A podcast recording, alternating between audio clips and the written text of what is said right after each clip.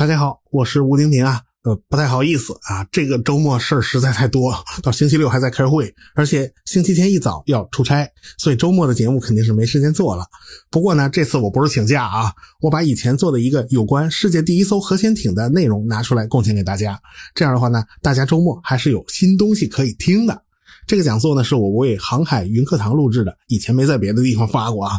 当然了，这个讲座嘛，口头语稍微多一点啊。停顿时间也长了点儿，信息密度有点小，大家先凑合听吧。有关航母简史的内容呢，我们下个礼拜继续。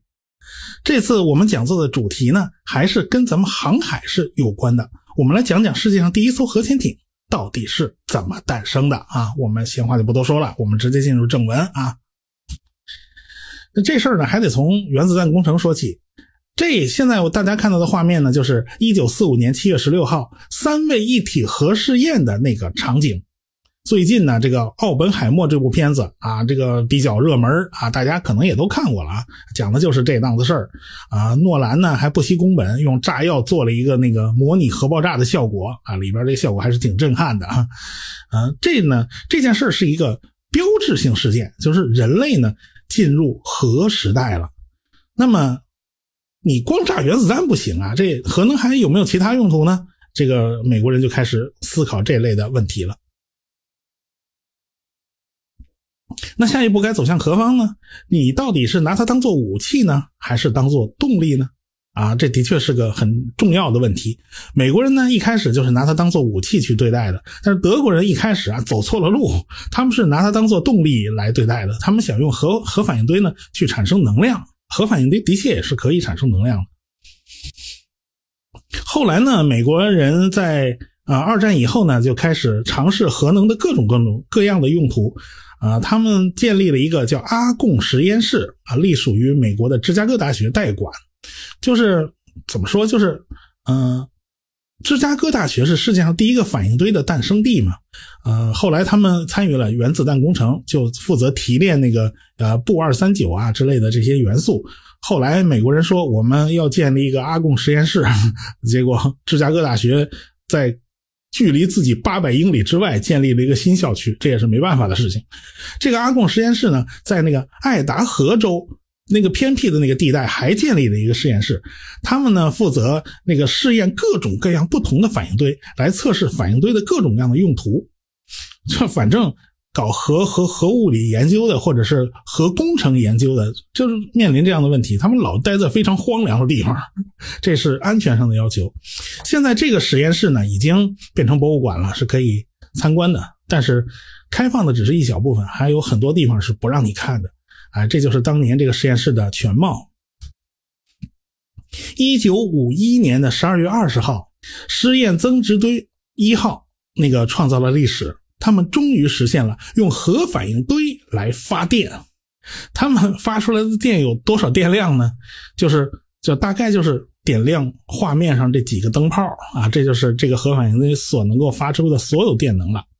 但是这个意义非常重大啊！就是从那一刻起，原子能作为动力来源就成了现实了。就是在爱达荷州的这个这个试验场做做的这个实验啊，这个核反应堆还是比较小巧的 啊。嗯，好，再看下一章啊。美国呢，因为曼哈顿工程的缘故呢，就建立了一系列有关核计划的国家实验室。比如说呢，他们在田纳西州的橡树岭就建立了一个国家实验室。这个地方呢是从事核材料提取的。这个这这个场景呢是黑白照片上了色啊。这个是一九四二年橡树岭地区的那个原貌。这个房子呢很快就要拆掉啊，因为它这个地方就全部被征用了嘛，变成那个国家实验室的一部分了。后边呢，这个是一个那个呃气体扩散法浓缩铀的这个工厂正在兴建，后边是一片工地，这个对比也是蛮强烈的。这就是在田纳西州的橡树岭这个地方，到现在还是非常重要的那个那个美国的国家的研究基地呀。橡树岭的 Y 十二工厂呢，啊是使用电磁分离来浓缩铀的。这张照片呢拍摄于一九四四年或者是一九四五年。所谓电磁分离啊，就是。利用铀二三五和铀二三八质量不同，他们呢，呃，加速到同样的速度的时候，在电磁场里面拐弯的时候，它拐出来半径是不一样的。这样的话呢，就可以把铀二三五和铀二三八分开。但是这个电磁分离呢，需要非常大的电量，因为铀二三五和铀二三八那个质量相差非常小，你必须用强大磁强大的磁场才能把它分开。它战争时期啊，就是二战战争时期，美国所有的铜啊都去拿去做子弹了，因为枪炮弹药是离不开铜这种材料的。那这个当时要造这么大的这个电磁分离装置呢，它就需要大量的呃电线，它没有电线怎么办呢？呃，美国那个曼哈顿工程呢，他们就从财政部借了好多银子。美国财政部是有钱的，他有好多好多银子，用银子做成了电磁线圈。银子的导电性比铜线还要好。反正呢，这些银子也不会凭空的就消失啊，你绕成线圈的，它也还是银子嘛。日后这个曼哈顿工程结束以后，这个电磁线圈就被全拆了。拆了以后呢，是还是银子嘛？把它重新熔铸一下，还给财政部也就是了。这前前后后这一折腾，损失了大概有十二吨银子。只能说当时美国这个土豪是真的有钱。不管怎么说吧，田纳西州的橡树岭就成了一个美国重要的核基地。二战以后呢，美国就派遣了一些年轻的海军军官到这个橡树岭国家实验室去学习有关核工程的相关知识。其中有一个军官非常重要，当时一共派去五个人，他是领头了，他是上校了，他的名字叫海曼·里科夫。这个人日后呢，就成了美国的核潜艇之父。这个里科夫啊，他们家是个波兰裔犹太人，他一九零零年一月二十七号呢，出生于波兰华沙北部。他有一个非常偏僻的小村子，叫马库夫啊，他就在那儿出生的。说说白了，一九零零年嘛，就是八国联军进北京那年出生的嘛。一九零六年，他就跟随做裁缝的父母移民到美国了，定居在芝加哥。说白了，他很小的时候，他是个小 baby 呢，就被父母抱着到了美国。他是个犹太人。一九零六年大概是什么年份呢？就是宣统皇帝溥仪出生的年份。说白了，他岁数跟溥仪一样大了。大家现在就能把这个东西方的时间线大概给对上了，是吧？他反正呢，家境很贫寒，从小学到中学呢，都是通过半工半读完成的。他十八岁那年呢，在一位参议员的推荐之下，这李克福就进了著名的安娜波利斯海军军官学校学习。这个军校可以说是未来海军将领的摇篮。这张照片呢，就是他在安娜波利斯海校的时候这个档案上的这张照片。当当时这个人还很年轻呢。看这个这张脸呢，大家大家注意啊，这张脸就是一个有点像，他大概能看出来吧，就是一个犹太人的脸啊，他是个犹太人。美国犹太人做出杰出贡献的还是很多的。他后来毕业了以后呢，到西海岸的水面舰艇部队任职，到五五个月以后，他就到海军研究生院深造。而且一年以后，就因为成绩非常突出，被送到哥伦比亚大学的工程学院，而且获得了这个学校的电气工程硕士学历。也就是说，他是个学霸，他学习能力真的是非常强，而且他对电气工程方面是非常有心得的。后来他在美国海军当了战列舰的轮机长啊，扫雷舰的舰长和潜艇的副艇长，他几乎就是美国海军最优秀的电气工程师。当年他还年轻啊，那军舰出了毛病，那别人都搞不定，他自告奋勇啊，他下到舱底把这故障修好了。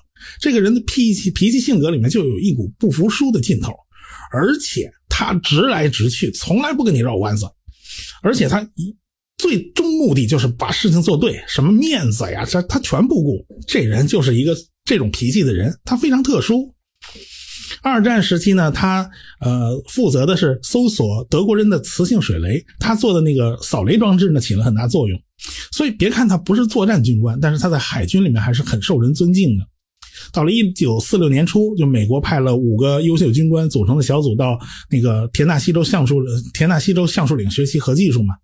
啊，他在橡树岭的那日子，就对这个核动力技术简直是着了迷啊，如饥似渴，勤奋学习。在很短时间里面，他就从一个普通的技术军官就变成了一个核工程专家。要知道，核工程专家在当时都是非常非常少见的。那这就是李科福实习的单位，他被分配到了丹尼尔斯的反应堆去工作实习。当时美国人呢广撒网，他什么方面都去做做实验。所以这个丹尼尔斯呢，这个家伙呢，当年参加过曼哈顿工程。当年呢，美国人把那个搞反应堆的那些人才都集中到了芝加哥大学。为了掩人耳目呢，他们在芝芝加哥大学的这个组织就叫做冶金实验室。所以大家别以为这是大炼钢铁的那个实验室啊，他们是造核核核反应堆的。他们第一个反应堆呢是芝加哥大学体育场看台下边建造的。啊，也就是著名的芝加哥一号堆，在《奥本海默》这部片子里面，大家如果回忆一下啊，这个反应堆，还有这个反应堆的主导者费米，还露了一回脸，算是在电影里面打了一回酱油。这个丹尼尔斯呢，就参加过这个芝加哥一号堆的建设，后来呢，他被转移到了田纳西州的橡树岭啊，到这个地方来研究核反应堆。他设计的这个反应堆呢，就是我们现在常见的、常说的这种。高温气冷反应堆的前身，不过这个反应堆呢，在当时是根本不受重视的，因为它不太实用。这个反正高温气冷反应堆这条线呢，一直不是主流，到这些年也没有完全走向大规模实用。所以李科福就在丹尼尔斯军那儿觉得非常别扭，他就觉得这个丹尼尔斯，你你这个做这反应堆，书卷气太重了。你怎么老玩理论研究啊？你是老想创新啊，是吧？那你你倒实实在在把反应堆做出来。反正这个人的思想太超前，有点不着边际了。现在大家看到的这个反应堆呢，就是呃我国山东荣成的石岛湾的核电站。这实际上是清华大学主导研发的一个高温气冷堆的示范堆，啊，它只是尝试性的并网发电，也就是说。高温气冷堆堆这个技术呢，到现在也没有完全成熟，也没有大面积推广，更别说当年了。那几十年前，这玩意儿肯定是没谱啊。不管怎么说吧，李科福就在这个地方如饥似渴的学习，很快就成了核工程方面的专家。他呢就发现这个橡树岭实验室，这整个他有一种气氛，因为主导这个实验室的原来都是搞。科学的，比方说像费米这种人，他肯定是，那那那是诺贝尔奖得主啊，他肯定是谈论科学比较多。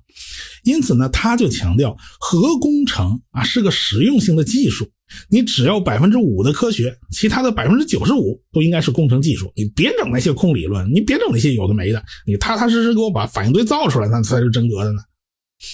这就是当当时他在这个潜艇上的一张照片嘛。美国战争结束以后呢，工作重心也就从一切为了战争服务转向和平建设了。美国政府呢就开始把这些核研究机构啊从军方手里转到其他的民用部门的手里面。一九四七年呢，他们又通过了一个法案，这杜鲁门总统的签字生效了，这就是他们签字的场景，就是成立一个原子能委员会作为这方面的主管机构。大家可能看到过这个电影《奥本海默》里面，里边那个处处给奥本海默穿小鞋使绊子的那个施特劳斯，就是这个原子能委员会的主席。只不过呢，他不是第一届主席啊，他是在艾森豪威尔总统执政期间呢，才担任原子能委员会主席这个职务的。一开始呢，不是他。说实话呢，他对这个核潜艇的这个研发还是起了推动作用的。后来美国又进行了机构改组。你现在再去看看研发核弹的一些实验室啊，你看它行政隶属关系啊，不管是著名的洛斯阿拉莫斯实验室，还是这个劳伦斯利弗莫尔实验室，他们这些涉及核武器开发的单位都是隶属于美国能源部的，它不是隶属于国防部的。你想想都想不通啊，怎怎怎怎么是这样的？你说核武器应该是国防部管的，那其实不是，归能源部管。其实呢，换到咱们国家也是一样的。军用装备的研发机构呢，往往都是独立的，而且具有平民的身份，它不是在军队管辖之下的。咱们的航天科技、航天科工啊，一个送人上天，一个送人上西天啊，这俩也都不是在军队管辖之下，但是跟军队是有着密切联系的。不过呢，这个。这个原子能委员会呢，是国家统一掌管呃核能力方面的建设，它所以它肯定是要雨露均沾。他们就打算询问一下海军，你们海军方面有什么研究项目可以往上申报啊？啊，这个啊，你们有什么核计划正在研究啊？我们也知道知道通个气儿啊。当时李科福他正在生病。听到这个消息以后，他立马就从病床上蹦起来了。他就把他的助手找来，就在医院里面弄了一间房啊，弄了个办公室，就开始写申请报告。为了这事儿，他就连动手术都给推迟了。他就建议海军借这次机会，就提交一个建造核潜艇的计划。哎，这是他想的。核潜艇这个东西可是个好东西哦。于是呢，他就提交了。他提交上去以后，就石沉大海了。这个公文在各个部门之间这一趟旅行啊，那简直是踢了拐弯。最后，这个申请书都不知道交到谁手里面去了。一直等他做好了手术，出了院，依然就没什么消息。所以李科夫当时也很郁闷呐。他人微言轻啊，就压根没人理他。一个上校啊，在海军部门，在国家高层看来，你算个啥呀？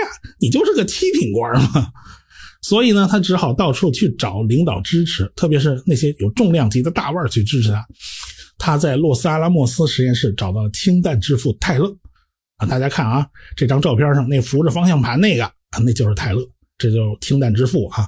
啊，那个奥本海默这部片子里面也有他，他跟那奥本海默俩人还不太对付啊啊，反正后来他因为出卖奥本海默嘛，被科学家群体集体孤立，当时日子并不好过。他跟李科佛的关系是很好的。啊，这个李克福不是带着四个人到橡树岭学技术吗？啊，他们就一块儿到洛斯阿拉莫斯去拜访泰勒，他们聊得很开心了。当然，现在也就没有人做这个会议记录，也不知道他们聊了些什么。反正后来呢，泰勒给上面写了推荐信，就就当时李克福找了好多人，好多人推荐，但是就最后还是没什么消息。这李克福真是有一股不达目的誓不罢休那劲头啊，他就跟那个。申肖克是那个，就跟那《肖申克的救赎》里边那个似的，一遍一遍写信。你不嫌烦，我就天天写，写起来没完没了。啊，他你不回应嘛，那就那我就接着写，写到你烦为止。就一来二去，最终他的这份建议送到了当时美国的海军作战部部长尼米兹的手里边。尼米兹可不是一般人呢，过去是太平洋舰队总司令啊，后来当了海军作战部的部长。尼米兹一看到这份报告，就开始两眼放光了。你要知道，尼米兹可是潜艇军官出身，他对潜艇可以说是了如指掌。现在这张画面呢，就是他在潜艇上给士兵颁发勋章的照片。他当时呢，刚刚就任太平洋舰队总司令，他连太平洋舰队总司令的就职仪式都是在潜艇上举行的。你可见他对潜艇有多钟钟爱啊！本来呢，海军当时的研究方向就是研究核反应堆对于水面舰艇到底能起多大作用。但是这个李科福就建议，核反应堆和潜艇那才是绝配呢！啊，有了核动力以后，这潜艇啊就会从一个战术性武器就变成一项战略武器。尼米兹潜艇军官出身呢，他马上看懂了，因为当时海军空军。在那吵架吵得厉害着呢，就是为了争夺这个核武器的控制权。空军的战略轰炸机是可以深入到深入到敌国的腹地去扔原子弹的，你海军有吗？啊，你海军拿什么去扔原子弹呢？你航母上起飞那个舰载机太小了，而且航程很有限的，载弹量很有限的。要知道当时那核弹得多大的家伙啊！你海军飞机你扛不动啊。但是如果，哎，潜艇有了核动力。将来就可以造的很大，而且续航我也不用操心了。未来咱们可以把这个弹道导弹搬到潜艇上面去，潜艇的隐蔽性、发起攻击的突然性，那可是无与伦比的。这就成了藏在水里难以发现，而且难以被敌人摧毁的一样大杀器。这潜艇就成了战略武器了，这还了得吗？所以尼米兹是强烈支持这个李克福的建议，要搞核潜艇。最终呢，这李克福的计划惊动了海军高层、政界高层，包括像总统都支持了。哎，他就被任命为原子能委员会核动力部门的主管，而且呢，他也是海军核动力部门的主管，这就等于为他打开了一个方便之门呐。因为这两个部门有非常深的协作关系。现在倒好啊，两个对应部门主管都是他，那就等于他自己给自己打个请示报告，然后自己在报告上批，那反正就是同一个人嘛。那当然，那哪有不批的嘛？这就一路畅通啊！所以，核潜艇的研发就走上了快车道了。当然，当初让他当这个部门领导的这个人呢，他也没想到，这李科福在这俩岗位上一干就是几十年，啊，他一次又一次的延期退休，一直到八十一岁他才退，实在不能不退了。这就是他当时在介绍核潜艇的方案啊。首先呢，这个核潜艇要一个最简单、最简单、最简单的动力装置啊。这个核反应堆如何输出动力呢？很简单呢，就是烧开水嘛。到现在为止，核电站几乎全都是靠烧开水输出动力的。在李科福的怂恿之下，通用公司和西屋电气公司两家就提供了四套不同的反应堆，其中呢有两套是试验性辅助性的，那个不算。主要呢就是通用公司的一套液态金属堆和西屋公司的压水堆之间的竞争。这两家公司说实话一直就是死对头，自从爱迪生发明灯泡那会儿，他俩就是互相的竞争者了。啊，到研发核动力装置，他们俩还是竞争者。现在图上展示呢，就是核电站的压水堆结构了。液态金属堆和压水堆的唯一区别就是一回路不是水，而是液态金属。这个一回路呢是在这个地方啊，大家看我指的这个地方，哎。这就是一回路，这个红的红的水，你这个因为一回路呢，因为是要到核反应堆里面去走一圈的，所以这个水是脏的，是受到放射性污染的，不能让它漏出来，它只能让它在封闭的这个管子里面一直循环，然后用这个一回路带出的热量把二回路的水烧开了，这个水是干净的，没有受到过污染，可以用这个水呢去推动汽轮机，然后用汽轮机去带动发电机发电。整个过程就是这样，然后这个水呢冷凝以后变成液态水，还继续循环使用。液态金属堆呢，实际上就是把中间这个一回路啊，从水改成液态金属，比如说那个钾钠合金，比如说铅笔铅笔合金都是可以的。当然，这两种合金的熔点都很低啊，金属有着非常高的导热效率，所以当时美国和苏联都非常看好金属堆。因为液态金属对它的反应速度非常灵敏，说推油门就推油门，说加马力就加马力，而且金属堆可以实现自然循环。它一回路里面，大家看这儿，它画了一个泵，哎，这个泵转起来是有噪音的。如果用金属堆的话，这个泵就可以省掉，哎，这就减少噪音了。但是这个金属堆惹出一堆麻烦，它的性能虽然很好，但是最怕的就是它凝固。万一你反应堆一停，这金属啊。它就成固态了，它就凝死了啊！这凝死了以后，这管子可就废了。它实在太难伺候，所以大家后来呢也就不约而同的放弃了金属堆了。到现在呢，潜艇和航母的主流动力装置还是压水堆了，还是水比较轻松一点嘛。具体到鹦鹉螺号呢，它还是老老实实用了压水堆。西屋公司的工程师想尽办法把这个压水堆啊装进核潜艇里边啊，这个是因为当时技术还不是太成熟，所以他们做出来的反应堆体积还是比较大的，所以这艘潜艇啊后半截儿都被核动力装置占用了。大家从这张图上也能看得出来，这个画红框的地方就是这个核反应堆了。从反应堆后边，哎，就是什么汽轮机啦，什么冷凝器啦，这反正是各种管道啦，哎，都都都在后边。当时呢，谁也没研究过这个这个核潜艇到底该怎么设计，实际上也是没多少人知道的。按一般的流程呢，就是我们先把一个个装置全研究出来，我们在陆地上先搭一个试验装置，看看能不能跑得通啊，看看能不能运行。如果原理上跑通了，我们再按潜艇的要求设计一个小型化的用于潜艇的核动力装置。这等于是。里外里要做两套完全不同的东西啊，这太费时间了。李科夫本人是个非常非常资深的潜艇技术型军官，他是个非常优秀的工程师，他早就明白，你们按这套流程跑下来，你得给我惹出多少麻烦来啊！等于是一件事你要做两遍工啊，那这花的时间就海了去了。所以他对这种流程的弊端是心知肚明的，所以他就经常跟那西屋公司的工程师就吵架。他就要求你西屋公司这些工程师直接按照潜艇的要求设计组件，你甭想着我我先造个陆地上的实验装置，那那黄花菜都凉了。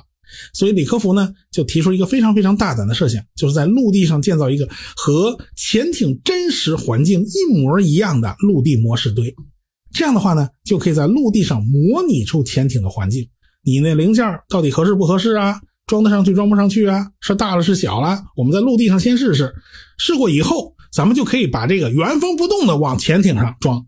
这就相当于把过去的这个试验阶段和后期的这个实用阶段这两个阶段给它合并到一起了。这里外里就可以节省起码五年的工期。这五年是多么珍贵呀！一寸光阴一寸金呐，这得省下多少金子呀！现在大家看到的这张画面呢，就是在爱达荷州建立的这个反应堆。这个反应堆呢叫 S 一 W，大家也看看得出来啊。这个这个主体建筑物这根管子啊，就跟潜艇那个尺寸是差不多的啊。你先把那个反应堆给我往这儿装啊，你这儿能装进去，潜艇上才能装得进去呢。后来它这个模式呢，就变成了一个呃设计规范啊。一现在一般来讲，设计核潜艇啊，设计这种反应堆的时候，都是要做一个陆地模式堆的啊。不过现在呢，也有一种趋势，就是把陆地模式堆做成一种通用的，就像搭积木一样啊。你新设计的核核潜艇呢，就不需要重新搭一个陆地模式堆了啊。我在原有的基础上重新搭一搭，重新改一改就行了。啊，这样的话呢，就效率比较高。反正这个模式就是李克夫那会儿开创的。啊，这个后来呢，呃，鹦鹉螺号上装的是 S2W 反应堆，就是这个陆地模式堆的改进型号。因为陆地上跟这个水里啊，毕竟多多少少还是有一点点不一样，但是差异不大，所以用这种方法呢，就可以非常快的推进潜艇的进度，而且少惹麻烦。当时呢，李科福他们遇到的一个非常头疼的问题，就是他们缺少一种金属，叫做锆。锆这个金属啊，它的原子序数是四十，它在元素周期表上大概是排在这个位置，大家现在也都从图上都看见了啊。它的熔点是一千八百五十五度，这个熔点非常高。它的沸点是四千四百零九度，它呢不怕酸，不怕碱，不怕海水泡。所以这个东西啊，简直是太合适了，把它用在核电领域啊，那是真是这不用它都对不起它。它最大的特点是它不会吸收中子，那这有什么好处呢？因为啊，你你什么东西被那种核呃那个呃中子照射以后啊，有可能就变成了呃带有放射性的物质，这样的话呢，你你不就脏了吗？你这东西装完铀铀元素，装完那个啊铀的那个合金啊，你你还能拿去装别的？你还能下次下次再重用吗？不行啊，这这个壳子自己也变放射性的了，这怎么行？现在它自己不会变成放射性的，OK，那不就等于拿它做一个包壳，把那铀二三五那铀棒给它包在里头，那不就安全了吗？现在这种铀棒啊，你拿在手上都问题不大啊，就是因为这个锆这种金属它有这种特殊的特性。但是吧，在当年这李科福要研制这个鹦鹉螺号的时候，他找不着这东西，因为当时大概是一克就能值一千美元，在当时的一千美元可是非常非常贵的，所以这个李克福就听到这个数字的时候就吓了一跳，天哪！然后他算算啊，一克啊大概是呃一千美元，那四十五万美元才是一磅。天哪，这都不可想象！你你想嘛，他建一艘核潜艇得要多少这种金属？你你上哪儿找去啊？你不光是个贵的问题，而是当时全美国提炼出来的锆的总量还装不满一个鞋盒，那鞋盒才多大是吧？而且呢，这个提炼过程也非常复杂，要非常那个精密的程序才能把它提炼出来。这东西好像还没有富矿啊，它它不是那你挖矿石就行了。那他这个东西提炼起来反正很麻烦，这李克福就听完这段话以后呢，就陷入沉思，坐在那儿捏呆呆发愣。他突然就像弹簧一样，嘎嘣一下蹦起来，说：“既然如此，我们就立刻下手去找。”啊，他这人是真轴，他就对部下说：“从今天起，你们就叫我高先生啊，就啊，你们不练出成吨的锆来，我绝不罢休。”他就带着人呐，甭管美国的私营的、国营的那种工厂去找啊，去问呐，你们谁能提炼这玩意儿啊？啊，找各个实验室啊，搞找各个私营公司啊，啊，就炼锆第一。现阶段啊，就把这个问题给我解决了，不解决了，其他的事都干不了啊。在他的努力之下，美国所他果然在那个提炼锆金属的方面取得了很大进步啊。后来这东西呢就不是那么贵了，而且提炼起来也很方便。这种金属如今有百分之九十是用在了核电站方面啊，用在了核核潜艇上，应该也是用的。这个东西反正大部分跟核是有关系的，当然也有那么很少一部分跟核没什么关系啊。比如说，大家现在有时候用那个陶瓷刀啊，那个陶瓷刀很锋利啊，而且不用磨啊。这个陶瓷刀，你大家大家去查查到底是什么成分啊？啊，有时候一翻成分写的是二氧化锆啊，就是这东西啊。李克夫还非常重重视这个人才培养，你搞这么大一工程，必须有一个人才梯队，所以呢，他就找那个海军和原子能委员会啊取得同意以后啊，他就拉了一帮子海军官校毕业的那个年轻学生。跟麻省理工学院商量好了啊，开一个为期一年的特别训练班然后这些学生毕业以后呢，就到海军的原子能机构去去工作。他呢，对选拔人才的这个这个工作特别在意，他一个一个他都面试啊啊，要一百人啊，他挑了恨不得有一千多人啊，十个里边挑一个啊。而且呢，他口试的时候问的那些问题，很多跟工程都没什么关系啊啊，比如说他问你。你读没读过莎士比亚呀？啊，那莎士比亚跟原子弹、跟这个核核电站有半毛钱关系了？啊，问问你，你会法语吗？啊，你们有没有了解一下法国文学啊？这，然后问问你啊，你东方艺术你又了解多少？啊，这个反正是能问的尽量都问呐。在那次考试里面，就十个挑一个嘛，这过程就太复杂了，那挑谁不挑谁呢？这李克夫有办法啊，他把那个面试的找进来。你很有自信来获得这个职位吗？啊，你是是不是很有自自信来获得这个机会啊？是吧？你能不能呃凭自你你有没有这个自信能够战胜其他竞争者呢？然后说一拉门把其他人全叫进来，来这儿十个人，我只能娶你们一个。你们互相说服一下，呃，看谁退出，然后就逼着你们，反正就十个人，你们合计一下啊，你留下谁？这这俩这几个人互相吵啊吵，到底留着谁？那你见过面试有这么干的吗？反正他就这么干了啊，最后就留下了大概一百多人。他选拔的学生之中，就有一个年轻的军官叫吉米·卡特，后来这吉米·卡特就成了美国总统。这就是这张照片，就是他俩见面的时候，后来给他好像应该是颁发荣誉吧。这吉米卡特跟他关系非常好啊，当当然李科福因为他是个技术专家嘛，跟哪届总统关系都特别好啊。这个卡特就是美国总统里边少有的理工科出身的总统，这就非常另类啊。那美国总统多半是这个，要不商人啦，要不就是律师啦，这当律师的特别多啊。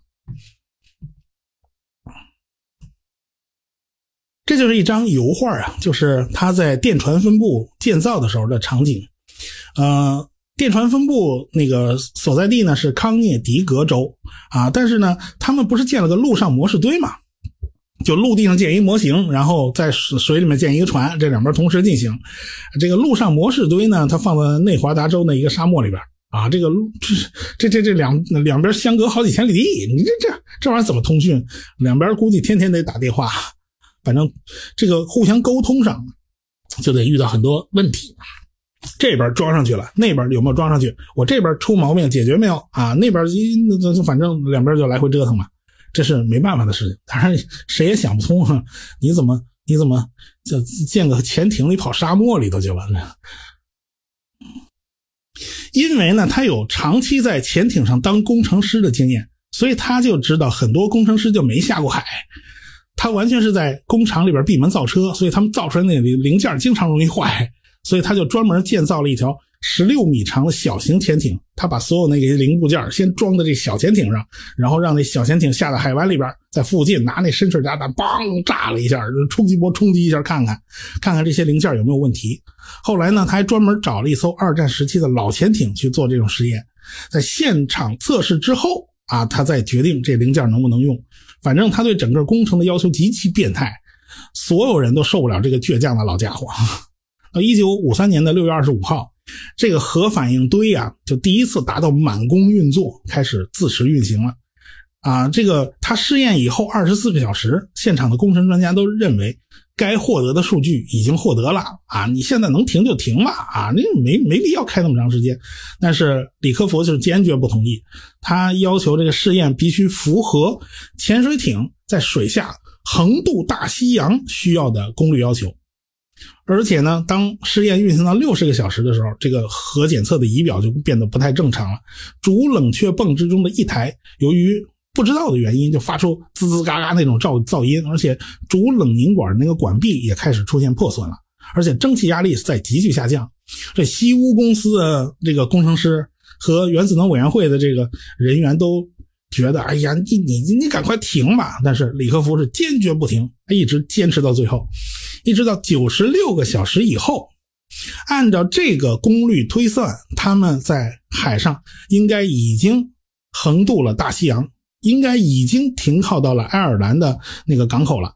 他们才下的下达命令说这场那个试验可以停止了。停止运行以后，那个专家对核反应堆进行了全面检查，结果就是令大家很惊喜嘛，就发现，嗯，这个反应堆有点小毛病，但是没有任何致命的损伤。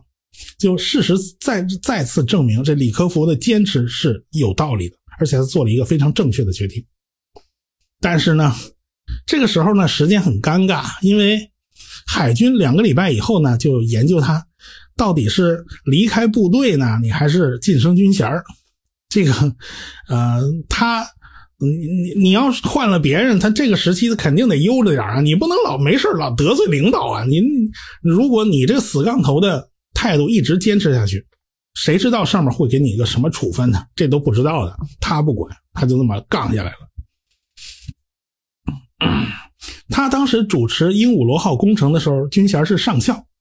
上校军衔呢，到五十三岁他就必须退役了啊！你就这那那美国海军也是飞升即走哎啊，除非你能获得晋升。如果你上升了啊，你你升官了，成了少将，那就没问题了。但是他的飞机又非常臭啊，他他那脾气非常臭啊，呃，从来不考虑领导的感受，所以这个人当时的去留就成了一个悬而未决的问题了。如果他走了，这艘核潜艇的工程谁来主持？但是这李克福这家伙就完全没考虑自己个人得失啊，他一心就扑在工程上面，所以该得罪不该得罪，他继续得罪。好在呢，有人还是赏识他，他最后还是有惊无险获得晋升。也不至于那么早退役，他后来一直干到八十多岁嘛。就就这个人的脾气，这张照片呢是他一九五五年时候拍的，那个时候他已经是少将军衔了啊，胳膊上一颗星啊，这这就是这么个状态。那时候照片，哎呀，那时候他已经是一头白头发了。嗯，一九五四年一月二十一号，鹦鹉螺号。啊，这艘核潜艇被命名为鹦鹉螺号，编号是 SSN 五七幺，在康涅狄格州的格罗顿，也就是电传分部总公司那个公司下水了。当时呢，总统已经换人了，从那个杜鲁门换成了艾森豪威尔。艾森豪威尔总统夫人举行致评礼，找个女性来敲瓶子、敲新香槟，这是西方传统了。一般呢，都是请比较尊贵的女性来执行这种操作。所以，第一夫人参加这种仪式呢是非常合适的。苏联那边呢就是搞社会主义啊，那社会主义它没有什么贵族，也没有什么尊贵不尊贵，所以通常呢都是船厂里的女工程师啊、女技术员呢啊去敲瓶子干这种事儿啊。反正一般也不会请个食堂大妈去敲是吧？那食堂大妈好像离得远了点儿 反正他们就显得比较平民化。有时候呢，你瓶子敲不破呢，就代表好像不太吉利哈。所以后来。呃，大家不知道看过一部电影叫《K 十九》，K 十九就讲苏联的一艘核潜艇，它在制瓶里的时候，因为它船上铺了橡胶消声瓦，所以它那个瓶子怎么都敲不碎，所以这就是不吉利。嗯，你看啊，来的人挺多，这是他的下水典礼啊。这个当时，因这是美国海军史上非常重要的一件事嘛。好，这是现在是下水仪式，这艘船终于下水了。这是正式服役，这是飘旗子啊！这张原来是黑白的，是我给染了个染了个彩色啊！大家凑合看。啊，这个鹦鹉螺号呢，分为六段舱室，从头到尾呢，这是这头上这个地方是鱼雷舱啊，一共是六个鱼雷发射管，六个鱼雷发射管，每个管里装一颗，是六颗，然后备用的还有十八颗，加起来是二十四颗啊！这就是所有的，这是它所有的武器系统了。当时只能用鱼雷呀，鱼雷舱后边呢就是住的那个呃居住舱居居居住舱，居住舱下边呢就是食堂，啊，这食堂挺宽敞的，还能把那个桌子一拼当手术室，然后呢把桌子全撤一边去，可以当电影院，反正这个功能是非常多的。潜艇上没办法，螺丝壳得做道场嘛，然后后边呢就是指挥舱了。指挥舱呢也分上下两层的，上边是管那个潜望镜啦、海图绘制啦、什么陀螺仪惯性导航啦，下边就是潜艇的控制台啊，那个你管什么压载水舱的这个灌水啊，还是注水啊，还有什么无线电呐、声呐操纵啊、什么俯仰操纵啊、什么开加不加油门啊，刹不刹车呀，全这儿管啊，这就是这么个分分配。再后边这个地方，这个地方，呃，红点指的地方，这就是反应堆。反应堆周围是拿铅包好的啊，这你你这东西漏了不行。而且呢，呃，这个反应堆到后边，这中间是有个走廊，可以人钻过去。人钻过去的时候，口袋里要放一个有测量核辐射的那个仪器。如果滴滴滴叫了，你就赶紧赶紧赶紧跑回来啊，就不能去了。反正对核安全还是比较重视的。然后它这个地方就是核反应堆，核反应堆烧开水嘛，后边就是后边就是动力舱了。动力舱就是蒸汽啦、管路啦、什么替轮机啦，全在这后面。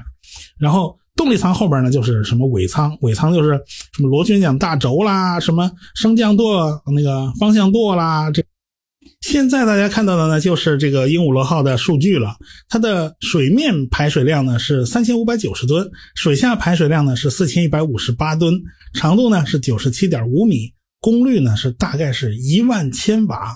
它的动力装置呢是 STR 核反应堆，后来这个核反应堆改了个名字叫 S2W。它是蒸汽轮机驱动，有两根轴，有两个螺旋桨。它的速度呢，大概是二十三节，这是在水下啊。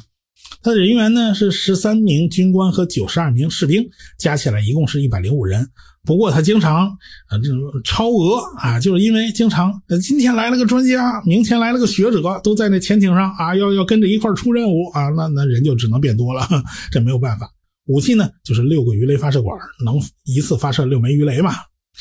大概就是这样一个水平。这个潜艇以今天的眼光来讲呢，它不算太大，还是比较小的。今天呢，潜艇一造就一万吨、两万吨的啊，它显然就不是这个水平。它毕竟是第一艘嘛。看下一张，哎。呃，鹦鹉螺号经过了一段时间的修整啊，这反应堆终于达到了满功功率。它下了水以后，这反应堆还得运行一段时间。到了一九五五年的一月十七号，这艘船就发出了一份电报，就是正以核电航行，这就标志着第一艘核动力潜艇正式开始执行任务了。这段电文可以是永载史册，因为这是也是一个标志性事件呢。在一九五五年到一九五七年期间吧，这鹦鹉螺号主要进行了增加潜航速度与耐久性的测试啊。从一九五四年的一月二十一号下水到一九五七年四月第一次更换燃料棒为止，这鹦鹉螺号总航程达到了六万二千五百二十六海里，它仅仅消耗了几千克的油啊，它太省了，这在其他舰艇上是不可能的，这就显示出核动力的巨大优势了。一九五五年的五月十号，他开始第一次向南行驶，他开始第一次暖车，看看这潜艇出去拉练，出去溜溜，看到底能跑到什么程度。他以完全潜航的方式，从美国的新伦敦港航行到了波多黎各的圣胡安，其中呢有两千二百二十三公里是在不到九十小时的时间内完成的，而且呢，他首次出海。这个他第一次出海长航出去拉练，就打破了当时潜艇的最长潜航距离与最快的持续潜航速度的世界纪录。就是他他这个特点就反映出来了。过去你潜艇啊，要想保持长时间在水下航行，你就必须想尽办法省电，省电你就得走得特别慢啊。你要想飙车拉速度，你很快就没电，你就必须浮出水面充电，或者是被人逼出水面，或者被人俘虏了啊。这两者是不可得兼的，要省电你就得降降速度，要飙起来你就没电了啊！但是对于鹦鹉螺号来讲，它这根本就不是问题，人家是核潜艇啊，人家长时间给你飙高速都行啊，你就飙不过人家。一九五五年七月份到八月份，鹦鹉螺号第一次参加了实战演习，呃，对抗的那一边啊，找了一艘反潜航母，然后找了一堆驱逐舰、巡洋舰。啊，组成一反潜编队来搜他，结果搜来搜去就找不着他。他在水下飙高速，你跟不上。在这次对抗演习里边，他一共击沉了七艘敌舰，这效率太高了。随后呢，这鹦鹉螺号又参加了北约组织的反击演习，受到鹦鹉螺号攻击的水面舰艇数量达到十六艘，其中包括两艘航空母舰、一艘重巡洋舰以及九艘驱逐舰，其余的四艘呢是游轮和货船，反正全躲不过去。根据美国的统计，鹦鹉螺号在后来的历次演习里面遭到了五千余次攻击。呃，根据保守估计，如果是常规潜艇的话呢，它将被击沉三百次。但是鹦鹉螺号仅仅被击沉了三次，由此可见这核潜艇有多厉害，跟常规潜艇的差距呢不是一点半点儿啊。所以后来美国人就逐渐开始淘汰常规潜艇，咱不玩那常规的，咱有核潜艇为啥不用啊？核潜艇用起来太爽了。所以美国整个潜艇舰队全部都是核潜艇，唯一的麻烦就是美国人没得可卖了。大概什么意思呢？就是他们。想出口点常规潜艇赚点外汇啊？他他不他不用赚外汇啊，赚点钱啊，你是赚不着的，因为核潜艇不能爱卖，这个这个常规潜艇你又没有，那没办法，你只能凑合着。这就是当时演习的时候的画面，就几开了一堆船去追这个鹦鹉螺号，就追不上。当然了，鹦鹉螺号有也也有自己的问题，它那个是它。开起来以后噪音还是太大了，它一开起来以后呢，自己的这个噪音就会一淹，就是它那声呐就听不清东西，所以它必须把速度降下来，才能用声呐去探测周围的信息，这就是它的缺点。呃，毕竟是第一代核反应堆嘛，这个静音性能实在是不怎么样。好。这是五星上将尼米兹在鹦鹉螺号上啊，他下去过把瘾，他是老潜艇出身了啊。这这这这这个核潜艇无论如何我要上来玩一把，这是一九五七年的事了啊。嗯，后来呢，这鹦鹉螺号执行的最出名的一次任务呢，叫做阳光行动，也就是穿越北极点的行动了。北冰洋呢，在当时是一个非常非常神秘的海域，因为这里呢常年都被冰雪覆盖。除非你从冰盖上走过去啊，这北极探险呢都是从冰盖上走过去的，否则呢你就没办法去北极点。尽管这儿是北冰洋啊，只说是大洋，你想开着船去啊，那不行。你开着破冰船去，你都不行。曾经有这个德国潜艇为了躲避盟军的反潜飞机呢，在靠近北极圈的冰山底下捉捉迷藏打游击，但是他没有办法深入到北冰洋的腹地。啊，在北极圈附近，其实离北北极点还差得太远了。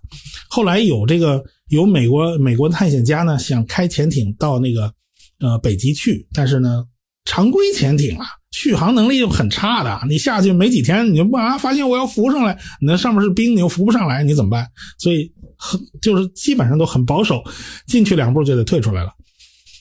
因为这个鹦鹉螺号它是个核潜艇，它的续航能力几乎是无限的。只要那船上的粮食足够多啊，你就没问题啊。所所以美国人就动了心思了。我如果用一艘核潜艇从冰下穿越北极，行不行呢？一方面呢，这是个科学考察任务，就北冰洋的洋底地形地貌究竟是什么样的，在此之前依然是个谜。另外一方面，这也是战场经营，因为北极那个北冰洋啊，是对苏联威胁最近的地方。如果我的潜艇从北冰洋底下钻出来发射导弹，那苏联根本就猝不及防啊啊！那么到底有哪条水道可以钻进北极，到北冰洋下边去逛悠？哪儿的冰层比较薄？哪儿有海岭？哪儿有海沟？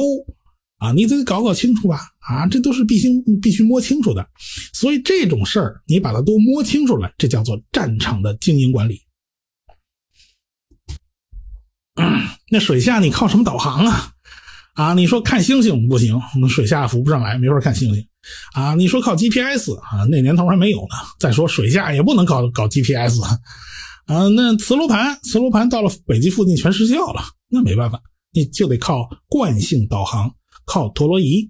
现在画面上这个这个装置呢，就是一个叫做 XN 一惯性导航装置啊，它在飞机、在导弹、在潜艇上都是有装的，而且证实了。惯性导航是完全可以很靠谱的，但是它这个东西计算起来比较麻烦啊，它就要经过复杂的计算，而且还要定期修正航向才行啊，它否则就会出出误差。一九五八年的六月八号啊，这鹦鹉螺号就从西雅图出发了，它它它去北极呀，啊，他到了白令海峡的南边。到六月十七号的时候呢，他就通过冰层之间的复杂水道，穿过白令海峡，从白令海到了另一边的楚科奇海。而且呢，他当时是困难重重啊，有的时候他那个潜水艇啊，离海底只剩下十几米的距离了啊，你再往下潜就搁浅了啊，搁更这就碰触底了。它上边呢，它有好好大一座冰山飘过来啊，再往前走，这样的航道也就没有了。它海底越走越浅，但是那个船距头顶上的冰山呢，最后到了只有二十多公分了，所以这个鹦鹉螺号就没有办法再前进了，它只能上浮返航。啊，先到夏威夷的珍珠港基地去休整一段时间。呃，这画面上呢，就是那个，哎，刚才就是他的中校安啊，那个指挥官中中校安德森嘛。这个也这张照片也是，也是这个呃中校安德森旁边是一个那个呃技术专家，就专门负责检测这个我离离周围的这些个这个呃冰山有多少距离。你你潜艇黑灯瞎火的，对吧？你在冰山的一堆浮冰和冰山之间开来开去，你怎么知道你距离旁边的冰山有多远？这距离怎么判断？头顶上的冰山有多厚？你怎么知道？这个是靠拿眼睛看是肯定不行的。所以当时在这个船上装了一整套的武器，一一整套的设备。这套设备就是专门用来。就是一那个用用声音来判断这个周围到底有多少冰山，距离多少远，然后这些信息，他这个这个这这个这个这个家伙，画面上这个家伙，画面上这个家伙，哎，就是负责操纵这些仪器的。那这就是在他们在呃北极航行，要去完成穿越北极的任务。到七月三号的时候，美国专门派人去北极。就从阿拉斯加那边开了个小飞机去看看，呃，白令海和楚科奇海的这个浮冰的状况，然后等到探明了白令海峡的情况，发现，哎，最近浮冰比较少，他又一次通知这个鹦鹉螺号，你赶快再来一趟啊，这个现在可以穿了，啊，这次探访北极的行动代号叫阳光行动，你明明是在水下穿过去，你明明整个历史那个几几十个小时你都是见不到太阳的，你居然叫阳光行动，啊。而且当时船上还有规定，就是好多船员呢，在因为到了寒带以后啊，他喜欢留大胡子啊。他留大胡子以后，他们不是去夏威夷休整吗？第一次没穿过去嘛。然后他们去夏威夷休整的时候，上这上岸之前，为了保密，所有人给我把大胡子全剃了，不许留大胡子。为什么？就因为如果。你在夏威夷看上看来来了这么一帮人，全是络腮胡子啊，那那那那那苏联人就要奇怪了，你们你们上哪儿去了？你们这留这么多络腮胡子啊？反正这都是当时连胡子都得保密啊。这第二次去穿的时候呢，还是比较顺利的。到了八月一号。呃，那个鹦鹉螺号呢就不再上浮了，因为他们都是找那个冰缝里面钻起来看看，看看我到哪儿了啊。然后，呃，一次一次的找冰缝钻出来。到了八月一号，他就不再上浮，他就一口气闷头穿过北极。从八月三号的凌晨，他就越过了北纬八十四度线，啊，然后慢慢，呃，大概经历了九十六个小时，航程是一千八百三十海里，从这个北极点底下穿过去。然后从格陵兰岛那边钻出来啊，就格从格陵兰岛那边算是离开北极了。然后从格陵兰岛再开到美国的新伦敦潜艇基地，这次阳阳光行动呢就算胜利完成了。后来他靠港到纽约港，接受公众的欢欢迎啊。安德森艇长呢也因为这次穿越北极的壮举，他成了英雄嘛。他你现在艇员到了纽约啊，这这都受到大家欢迎。所以美国人就完成了世界上第一次在北极穿行啊！这个是当时坐着车游街啊，这两边是海军，这个招手的就是啊那个安德森艇长，中间坐的这个穿穿西装的就是那个李克福嘛，就是这个呃这个这个鹦鹉螺号这艘潜艇的爹啊，这在纽约游街，当时老百姓还是很热情的，从上面扔纸条，这是他们的传统啊，逮谁扔谁。好。这是他们当时在呃接近北极点的时候，他们在检查这个导航装置，在进行计算，我们到底距离北极点怎么样了啊？哪个方向是北？我们差了多少？他们在做计算。这是最后最紧张的时刻，我们是不是真的能从北极点底下小心翼翼的穿过去，不要功亏一篑？嗯，万一啊，你穿北极点的时候前面有个冰山给你挡住了啊，那那就那就算白干了 啊。这是他们在纽约啊受到欢迎，后边消防船喷出水柱啊，就是水门嘛，算对他们的欢迎啊。总统艾森豪威尔发来贺电啊，这个总统来电嘉奖了啊。这是后来了，这是后来了，这是那个呃，李克福和卡特在那个呃洛杉矶级核潜艇上面视察啊。这卡特当年是潜艇军官嘛，他对这东西有兴趣着呢。嗯，好，这就是呃李科福当时在那个呃那个鹦鹉螺号上面的一张照片啊。他对整个美国的核潜艇事业是做出了重大贡献的，所以他被尊称为核潜艇之父，他也无愧于这个称号。只是最后让他退休，都八十一岁的时候退休，没人敢让他退休。最后还是海军部长绕了好多弯子，呃，请示了一堆意见，然后最后批了，说你退休吧。他 也这回他没杠头，要以前他肯定跟人杠起来。那这回呢，老师啊，退休，好吧，我退休了。就这么个人，好，到这儿我们就结束了。这次呢，就说这么多了。以后我们有机会在航海英课堂还会和大家见面呢。好，再见。